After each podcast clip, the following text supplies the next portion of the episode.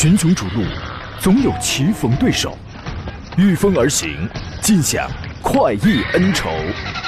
享受人车合一的至臻境界，你首先需要选对最合适的宝马良驹。精彩汽车生活从这里开始。买车意见领袖，权威专家团队聚会团购买车，专业评测试驾。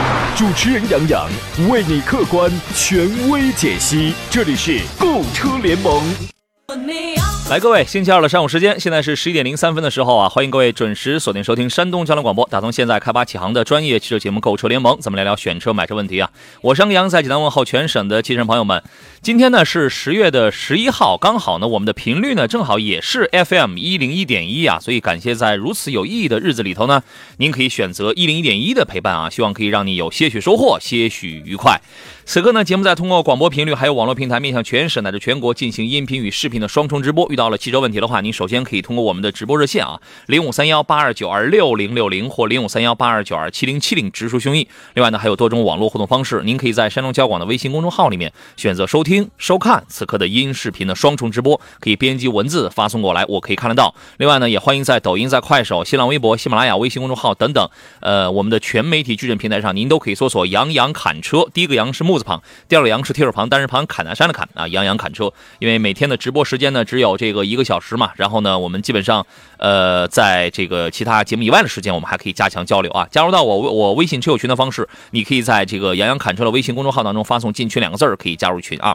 节目最后呢，我依然将抽取一位参与互动留言的朋友，送出江小红精酿白啤礼包一份。今天坐上宾是来自济南银座汽车的田道贤、田木光老师。你好，田老师。你好，杨老师，大家中午好。算算啊，从这个国庆假期您这个休息完之后，到现在为止，已经连续工作几天了？呃，啥啥假期啊？没假期哈。哪有假期？我没说假期，我没提假期的事儿啊。对，我们在我们心中只有啊工作日。我们一般叫假期，就是假的。假期假的是吧？对假期的期待哪有哪有什么假期啊？所以说你刚才那句话我就听得不是很明白。是我问的有毛病。我们突然之间不明白了。我问的有毛病。刚刚我刚一上节目的时候，我还没开我还没开嗓说话呢。有朋友说算算啊，今天呢就是从假期回来已经连上四天班了。是这个礼拜大家可能会比较辛苦一些啊，所以要要要要要多自己加油吧，是吧？要多给自己一些阳光，一些灿烂啊。咱们。咱们先说一款新车，稍后来回复回复大家这个具体的一些提问啊。昨天节目里头呢，有一位这个咱们济南的朋友留言说，现在呢对于那个新能源的豪华 MPV 腾势 D9 呢。用他自己的原话来讲，叫比较冲动啊，但是呢，就是不了解这个品牌的服务啊、质量，包括售后方面是否可以放心的。昨天因为临近节目最后呢，来不及讲了这个事儿了，所以今天咱们看，先从这个车开始聊起来，稍后来解答各位您不同的那些个选车买车方面的这个提问。这个车呢，现在在在济南有一家这个城市展厅，是在那个济南的世贸体验中心里边，现在已经有展车了。呃，我没开啊，但是我已经去这个静态的这个把玩了一下，去体验了体验啊。首先从服务上去讲呢，因为现在啊。绝大多数的这种新能源品牌，全部都会采用一些什么？就叫，呃，厂家直营的这个模式，因为这个对他们来讲呢，效果最直接。从啊投资的成本上来讲，相对来讲也能是比较低的。你包括腾势汽车，它用的也是全部都是直营的这个模式，投了钱也不少，它大概是会投五到八亿吧，用于这个辅导渠呃这个服务渠道的建设。那么它的计划我查了一下，它是在想在今年年内呢，在咱们国内建立一在一百一十七个城市里头建立三百家门店，做到每一百五十公里范围内我都有一个服务网点，一百五十公里范围内我。都要有一个服务网点啊，那么然后呢，它基本上它有三种不同规格的这个直营店，一个叫腾势中心，这个是在核心的汽车城，它会去建立的。然后呢，它你比如说在某一个城市的金融中心啊，还有地标建筑，它会建立腾势的 mini 中心啊。然后呢，在城市的核心商圈或者是区域核心商圈的商超啊，还有这个地铁库啊、核心主干道、商业群楼啊、步行街等等这样的地方，它会建腾势的体验店。那么它会有这三种不同规格的、不同位置和区域的这种。直营门店啊，您觉得以后就是做厂家直营店会不会是一个趋势呢？多么节约成本啊！确实是你从特斯拉身上我们能看到哈，很多现在这种厂家，特别是新能源厂家，越来越多的重视就是它自营的网络建设。但是其实自营网络建设有本身的优势，但是自营网络也有自己的劣势，就是你在维修网络的时候，你的相对来说这是它的弱势，就是特斯拉。它可以再建一个，我给你打断一下，它可以除了这个体验中心之外，再建一个售后中心，再建一个交付中心。啊，对，这样就可以了，这样能解决大部分人的修车问题。比如说特斯拉现在修车不好修，比如说你要需要可能需要到奥迪店里去修特斯拉，或存在这种情况。嗯。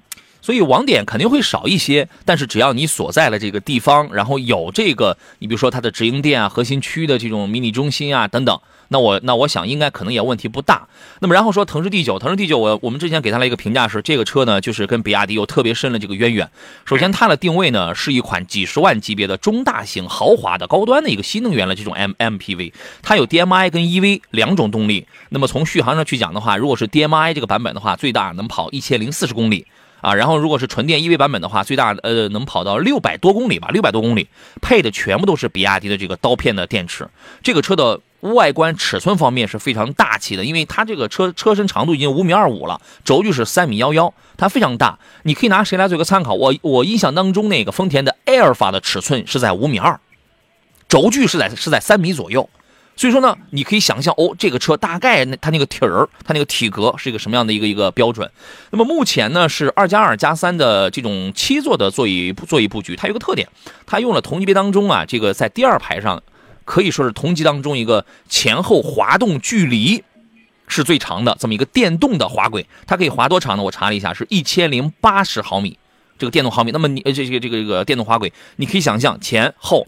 长度是在在一千零八十毫米，那么这个其实，如果你愿意去牺牲一点第三排的话，那么第二排会相当的这个宽敞啊，所以我觉得这个车应该是可能会侧重于商务接待会多一些吧啊。目前来讲，我们第二排有很多的这个电动滑轨，对吧？有前后的，有左右的，但是确实是没有这么大的。您会喜欢这么大空间的车吗？呃，当然了，我我肯定会喜欢，因为可能我的家庭情况决定了我需要一台这么大的车。对于很多，其实它的定位可能不只是我这样的家庭用户，它的目标群体更多的针对于可能就是商务车。商务啊，对对，它的定位三十来万的这么一个是大几十万的三四十万的这么一个价格，其实还是想抢占 G L 八这种商务市场当中的新能源这个市场份额。因为你 G L 八你划不了这么大。所以我觉得这个第二排你前面加一个隐私玻璃门，然后再加一个酒柜，这个这老宽敞了是吧？特别的宽敞。配置方面呢，你想啊，都卖到这个几十万这个级别了，肯定非常丰富。什么专属的迎宾灯啊，同级最大的这个天幕啊，一百二十八色的隐藏式律动的光幕啊，负离子主动香氛呐，还有包括这个车的 NVH 做的也是非常好。就是你可以在这个车上感受到。呃，国产品牌现在造到这个四五十万这个级别上，给你堆上来的这个配置到底有多么强大？包括交互方面啊，这个用高性能五 G 的这个网联，它支持一个七屏的互联。什么叫七屏互联？呃，我们来数一数，第一个屏幕呢，肯定可能是你的手手机啊或者 Pad 就是这样的东西，一个一个终端，对吧？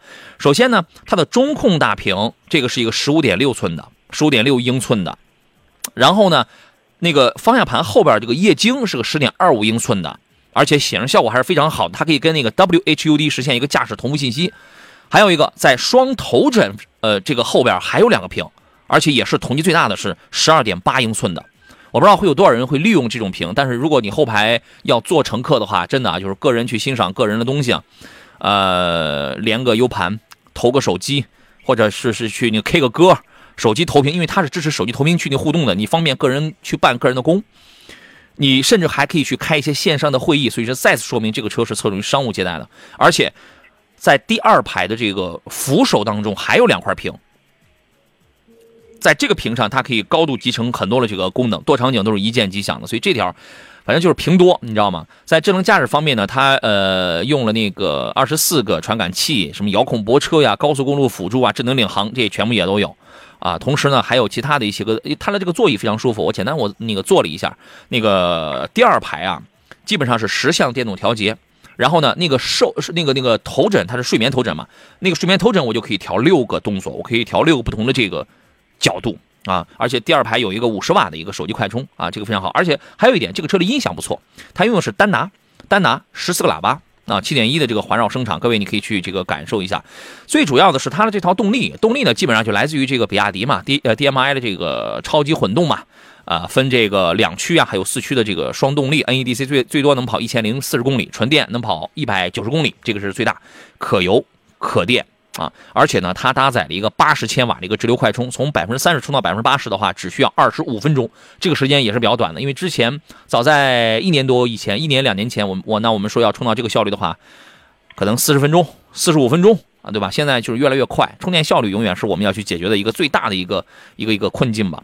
然后纯电版本呢，它是从比亚迪的三点零版本的这个 E 平台上下来的啊，八合一的这个电动力的总成也用了这个热泵还有刀片的电池技术，CLTC 最最大续航能跑到六百加六百公里加啊，这个是充电十五分钟能跑两百三十公里啊，也是三十分钟可以充到刚才的那个比率。另外呢，还有什么智能阻尼悬架啊、刀片电池这些，咱们就不在这个展开讲了。总体来讲，我觉得从舒适跟豪华度上来讲的话，这个车是在线的，特别适合一些家庭用户，包括一些尤其是商务接待的朋友有兴趣啊。如果你家里刚好你现在不愿意再去买一些比较呃吃油的、吃油的这种传统的 MPV 的话，那么未来的像这种新能源 MPV 的话，我觉得你可以重点去关注一下啊。这是这个车的情况。来看大家这个选车买车的问题啊，这是永川日丰这位朋友说，中国品牌在努力向上，越做越好；合资品牌在努力减配，越做越垃圾。哈，支持中国品牌，中国品牌才会越来越好。都是反正希望吧，希望大家就是各有各的选择，但是呢，希望我们能够去面对的这些个产品啊，都会越来越好吧。但是你前面你前面这个嗯这半句，我觉得说的就是特别了，特别的在这个在理啊。中国品牌现在真的是越做越好啊。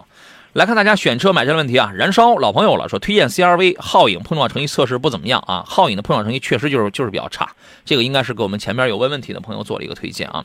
冠道四驱尊享变速箱能用得住吗？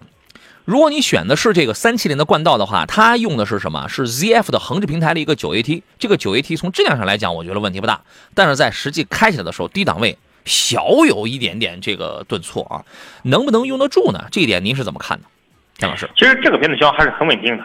其实它的稳定性来自于就是这几年，其实本田在车上传动系统上这几年其实稳定性是很强的。嗯，它不管是换还是 CVT 啊，你还是八速还是七速的这种变速箱来看的话，其实稳定性还是非常的不错。嗯，至少从大家反馈上来的信息来看的话，还是不错的。我觉得现在啊，确实没有必要你这个车呢，因为这个车总共才出来也没几年。冠道哪一年出来的？三七零从二零一七六年，哎，对，一六一七年，一六一七年的时候就开始卖的。你到现在最起码你最多也不过才六年时间，才六年时间嘛，五六年时间。所以说呢，你说以后能用得住吗？我能不能用到二十年？你这个谁都没法去讲了。但是现在要告诉你的，因为它是出自一个大的变速器厂，总体来讲质量上应该不会有什么太大的问题。那你如果说啊，你得十年以后才能看的话，十年以后这车都没了，都没了。目前来看，我觉得还是没什么问题啊。有朋友说腾势能选吗？我个人觉得啊，因为腾势现在的车是比较少，原来最早的腾势 X 那个那个车已经卖黄了嘛，但是现在主销的就是腾势 D9，对吧？目前来讲，我个人觉得这个车的产品力是比较强的，侧重商务的 MPV 是比较强的。我觉得你可以，你可以，你是可以观望或者可以考虑的啊。平安师傅问了一事，他说那天呃打电话让你帮忙问一下比亚迪家的电车，想早点提车时给问了吗？当然问了呀。他现在 4S 店还没联系你是吧？我当天下午找了比亚迪呃厂家总部的公关部，我找了他们的这个领导，让他们往下去拜托给他们把这个事儿往下去一定安排。有可能已经找到这家 4S 店了，因为他们立刻就会去办，但是这个店里可能还没有联还没有联系你是吧？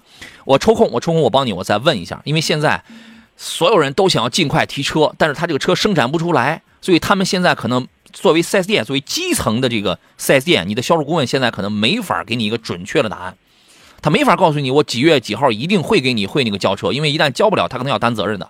但是作为厂家领导，他们把这个事儿一定是已经是安排下去了。我帮你再问问，好吧？我拿咱们听众的事儿特别当事儿，最快当天下午，最晚次日早晨，这个事儿我是绝对这是有保障的啊。来继续来看大家这个选车的问题，呃，然后 U N K I 这位朋友说，家用十五万左右 S U 有推荐吗？喜欢大点的车，好看的女生开。如果是女生开，喜欢大点的车，那么咱们就要在偏颜值好一点的国产品牌里去选，因为这个价位你你选到了十五万左右啊，你你选到所有合资的全是很紧凑的，特别小的啊。您会想到有什么样的产品推荐呢？现在主流的国产品牌基本上停留在就是在十三万到十五万之间这个价位，基本上现在是你比如说现在我们能想到，比如长安系列的，长安的 CS 七五 Plus，包括吉利的星越 L，嗯，你觉得这个星越 L 这车适合女士吗？我怎么觉得？我说实话，我觉得这车不太适合女士开啊。嗯，它够大，相对来说偏大一些。哎，它大，但是那个车风也太爷们儿了吧？对。整个车风来说，相对来说偏硬朗些，嗯包括领克零一，呃，领克零一可以，呃，领克零一对的十五万，你别想落地你别想你别想落地，能拿个能拿个低配，对但是落不了地啊。领克零一这个车是可以的，呃，另外呢，您刚才说了那个长安 CS 七五这个车，我觉得是男女都可以。另外呢，长安家里那个谁，那个 UNI-T，UNI-T 可以啊，不也是男女通吃的车子吗？那个车不算是多大，不算太大，但我觉得够用。你要是想空间大点的话，你买长安商用车家里那个 Z 六，Z 六那个车也很运动的，对吧？还有什么呢？吉利的博越 X 那个车多多少少也偏爷们儿一点啊，也偏爷们儿点，但是很运动，很时尚。另外呢，逍客日产的逍客也还行，但那个车说实话也不算特别的大。如果但是这个车很女性化。还有吗？锋兰达，广汽丰田那个啊你要再选就选合资品牌了，合哎资品牌当中你就涵盖你比如像嗯雪佛兰拓探界者啊，嗯，这样的车型，探界者可能你一点五 T 的，可能你你现在落地十五万差不多吧。对，你要么你就这样，你要么你就这样，你先上网搜，你找一个网站，你先把这个条件你先，然后你先都去搜下来，你锁定几款，哎，这个车质量怎么样？你具体你来问我们，啊，好吧，能这个前期解决了问题，你看前期先这个干一干啊。来，咱们接通热线上等候的这位朋友，你好，哎，你好，杨老师。你好，欢迎您，请讲。哎哎，杨老师您好，我想咨询一下嗯一个有关用车的知识。哦，您说说，那个，我有一辆一汽大众的速腾轿车，四个嗯轮毂全部氧化了，然后哦四 S 店说是可以索给我索赔四个新轮毂。嗯但是四个轮毂到店之后，我发现每个轮毂上面都是有伤痕的。嗯然后呢，四 S 店说是这个原厂全新的轮毂有伤有伤痕是正常的。然哦后我想咨询一下，咱们杨老师，四 S 店这样说是对的吗？这种情况我觉得不太正常。四 S 店这个这个原厂发过来的轮毂为什么会有伤痕呢？田老师，您了解这个情况吗？首先一点，我问你一点，是划痕还是伤痕？伤痕伤，因为嗯为什么说伤痕？是它那个磕碰轮毂上有那个黑漆，黑漆已经掉了，里面的金属都露出来了。就是那种磕碰，把外层的那个金属漆给碰掉了那种，啊，对对那种感觉啊。呃，你比如说哈，是这种掉漆类的，你比如轻微的这种掉漆啊，或者是这种轻微的划伤啊，嗯这个对，因为在运输过程当中啊，会有可能会磕碰啊，对，磕碰会有嗯。但你比如说是那种磕变形块儿哎，变形那种不行。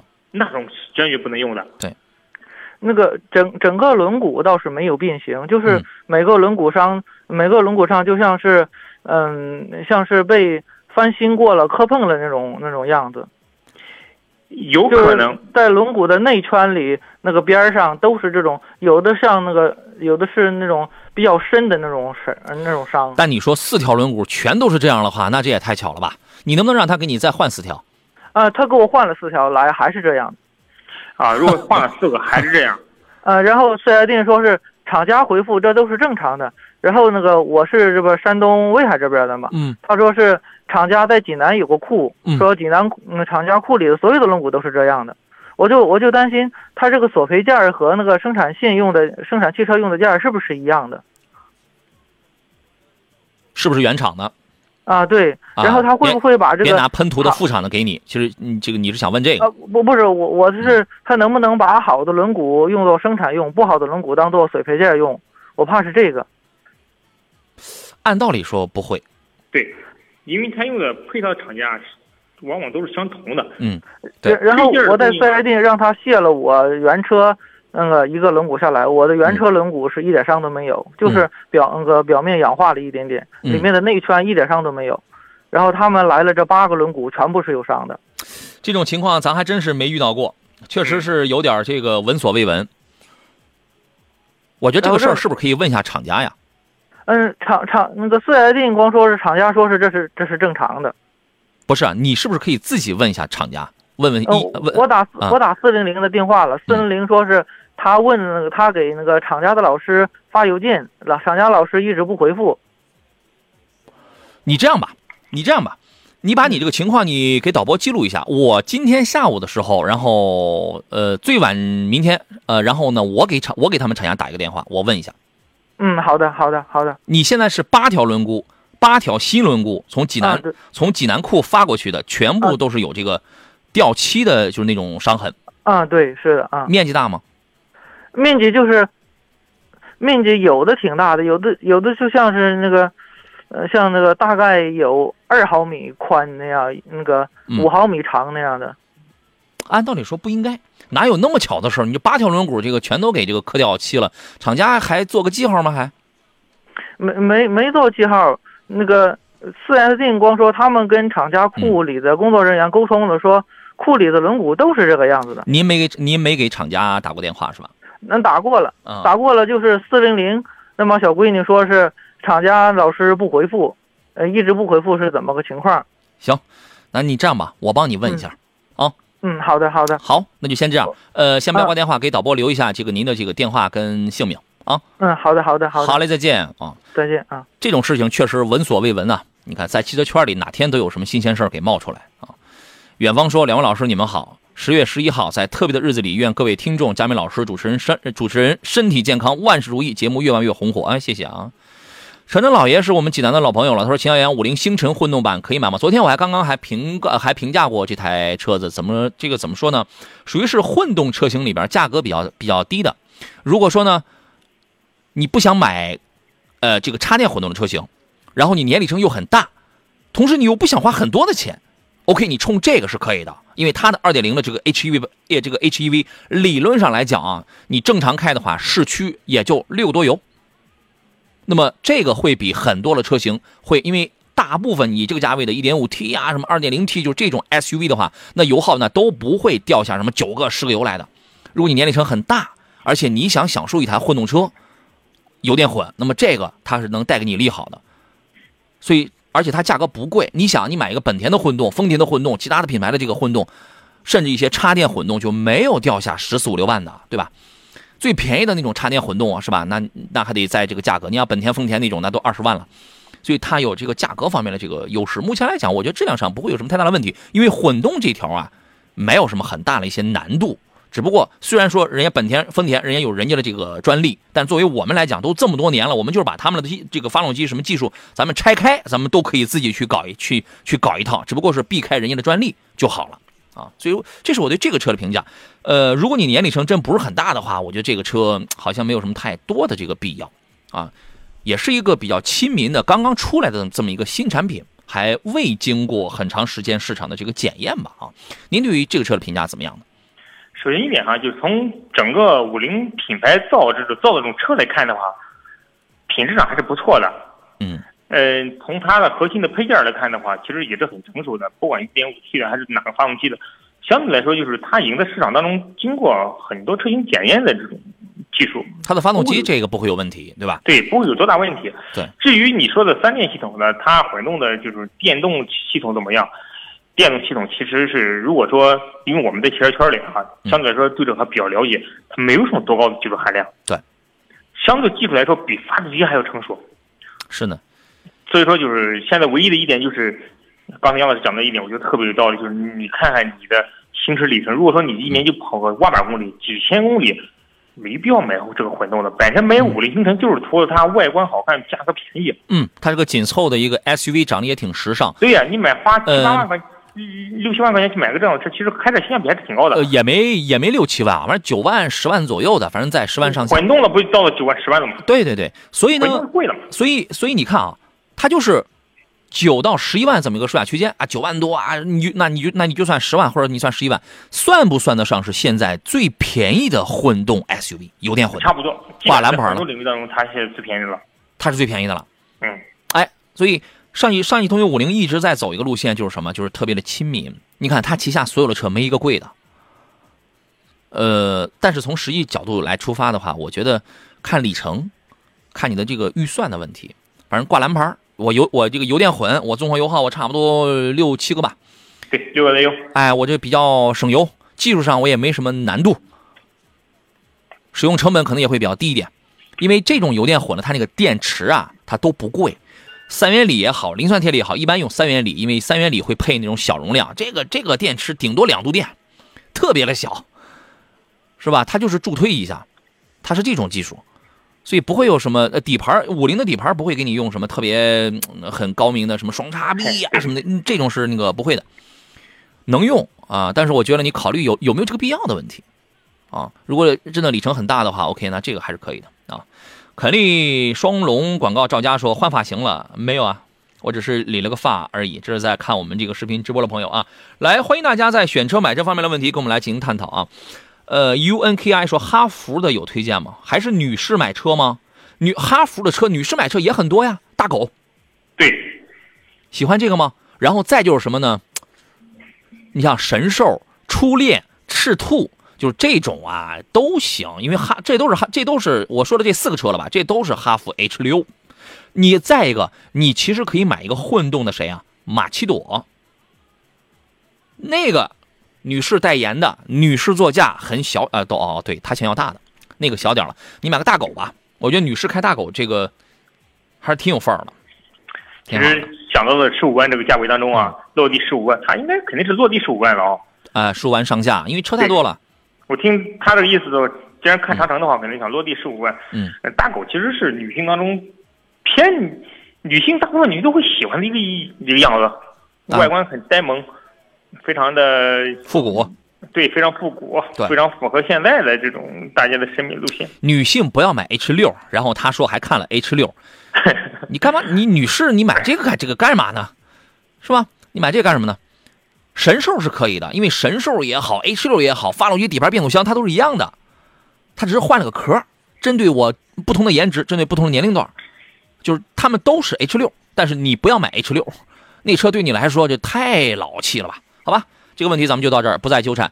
我们进入八点广告，稍事休息，马上回来。这里是山东交通广播正在为诸位直播的购车联盟节目，我是杨洋，咱们待会儿见。群雄逐鹿，总有棋逢对手，御风而行，尽享快意恩仇。享受人车合一的至臻境界，你首先需要选对最合适的宝马良驹。精彩汽车生活从这里开始。买车意见领袖，权威专家团队聚会团购买车，专业评测试驾。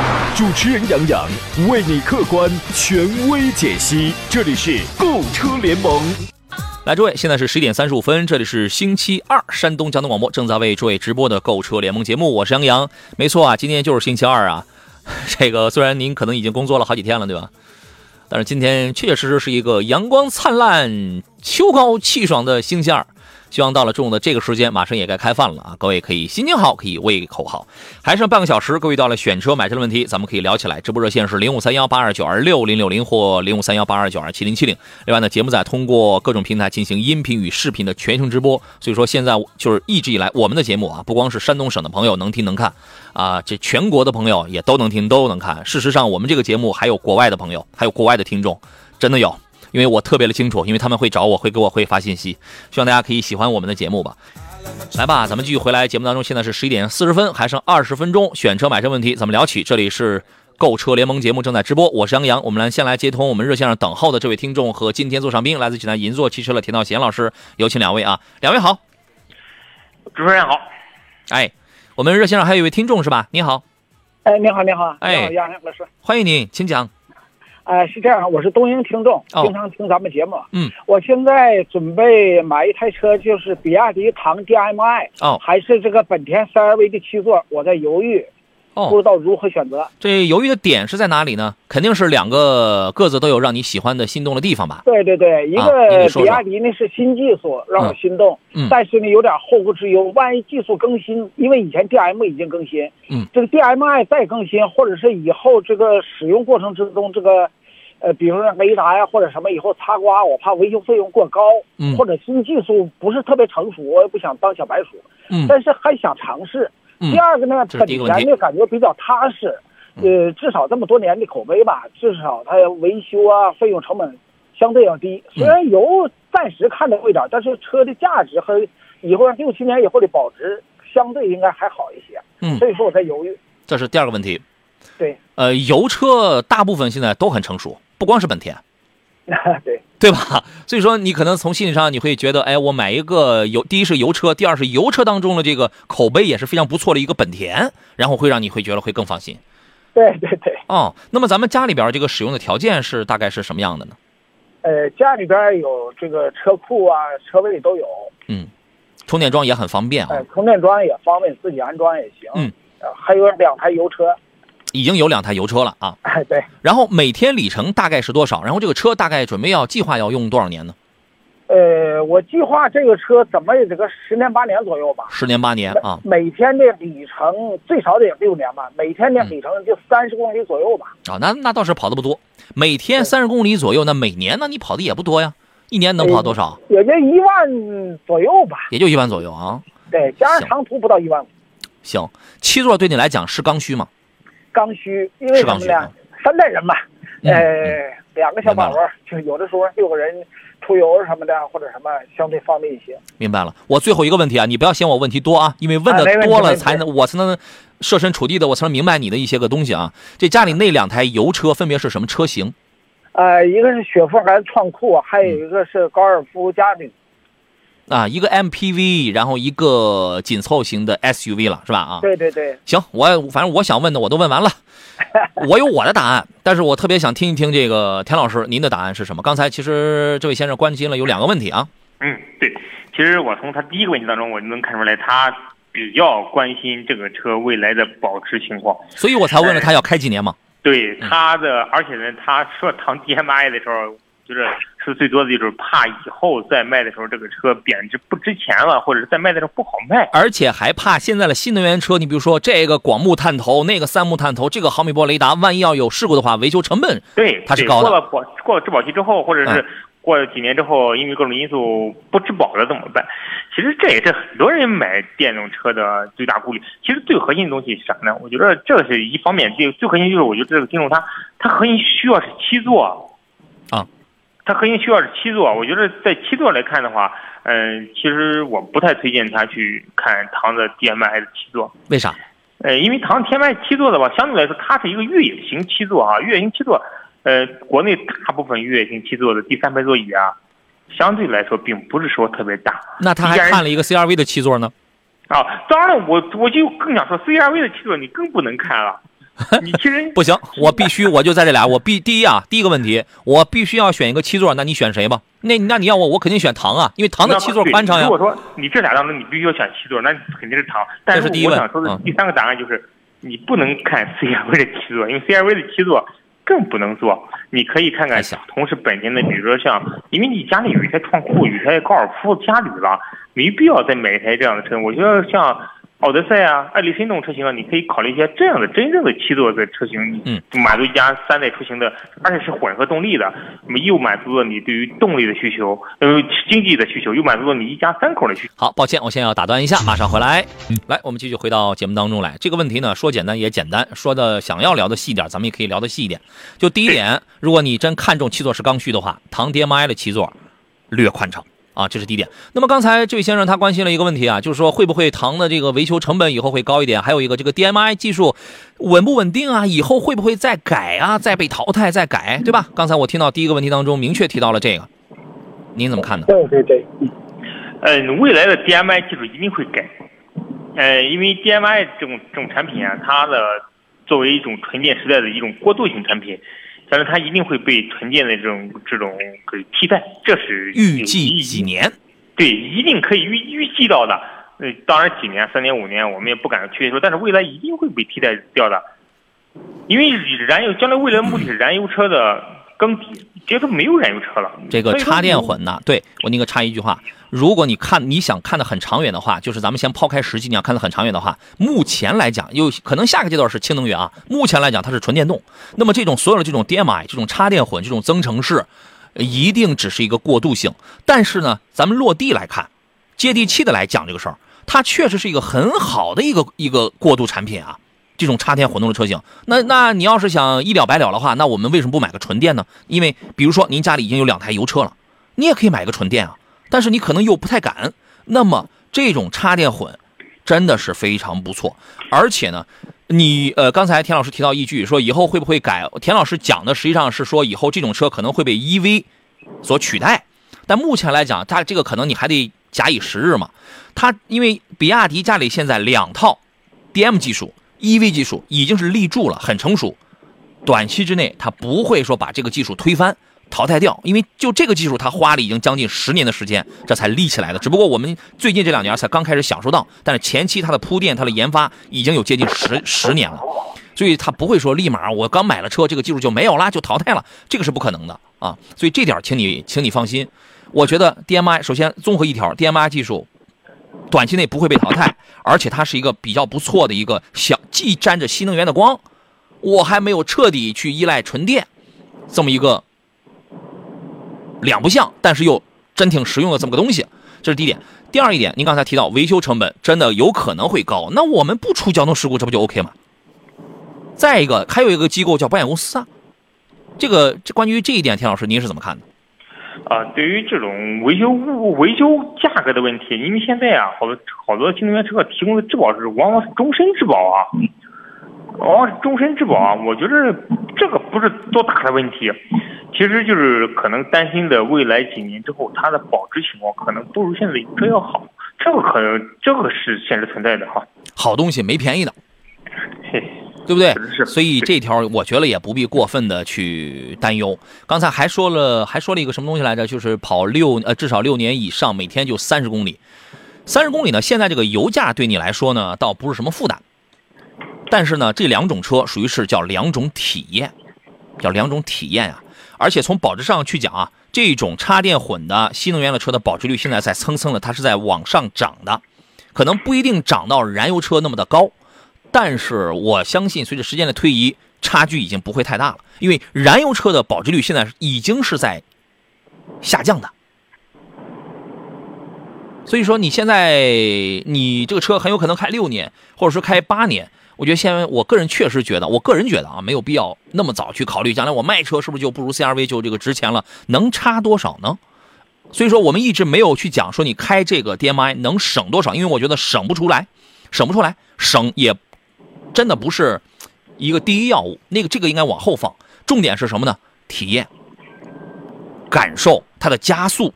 你比如它加速很快，它的低速用电，它开起来它很有意思。还有它的智能化的东西，这个非常好。还有家里成员啊，你比如说你同样你二十多万，你买个 DMI，你甚至你都可以选到带空气悬架的这个车子了，带这个这个可调悬架的，就是这样的一个车子，不是空气悬架。然后呢，整个的智能化。主动安全的配置真的很高，所以说呢，我们没，我个人确实觉得没有理由觉得啊，这些东西万一坏了成本会高，而不去选择它。我个人觉得没有必要，而是应当直接去拥抱它。你不要想好东西以后万一坏了，成本都是高，这个都是贵的，所有东西它都是这样的。那因为这条原因，我们就不选好东西吗？我个人觉得确实没必要。已经说了很多了，我不知道这位先生您是赞同还是有什么别的想法。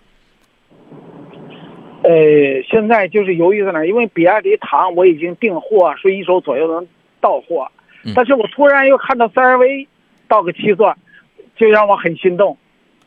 呃呃，试驾呢，CRV 的比以前的老款 CRV 性能、款式都好的不是一点半点，啊，包括内饰也比较要很上档次，智能化也 提高很多。你是在说服你，还是想要说服我？你说 你我我自己犹豫啊，非常抱歉啊，就是您的这番说辞完全打动不了我，完全打动不了我，真的，因为我我这样跟你讲吧，因为其实我刚才我讲了已经很多了，你你你其实我不知道你是想说服你呀，这个还是想借助我们来继续来这个说服你的一些改变。如果这俩车让让让让我去买的话，我一定我一定我不一定买比亚迪的唐天迈，我一定我是买个插电混。哦，好的好的，更快。更智能、更安全、更科技，而且它代表的什么？它代表的是未来。就你你现在选的是一个未来的产品，未来几年都不会过时的产品。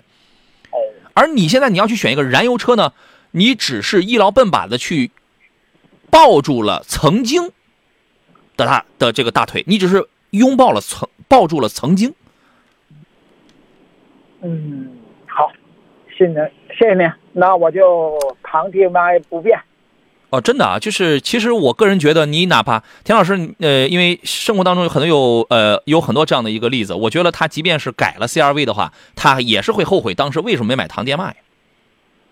都是看着别人的这个，都是看着没没有拥抱了那个好，对吧？结合您的这个条件啊，家里已经有两个油车了，又怎么怎么着的，是吧？在 CRV 那个七座也并不舒服呀。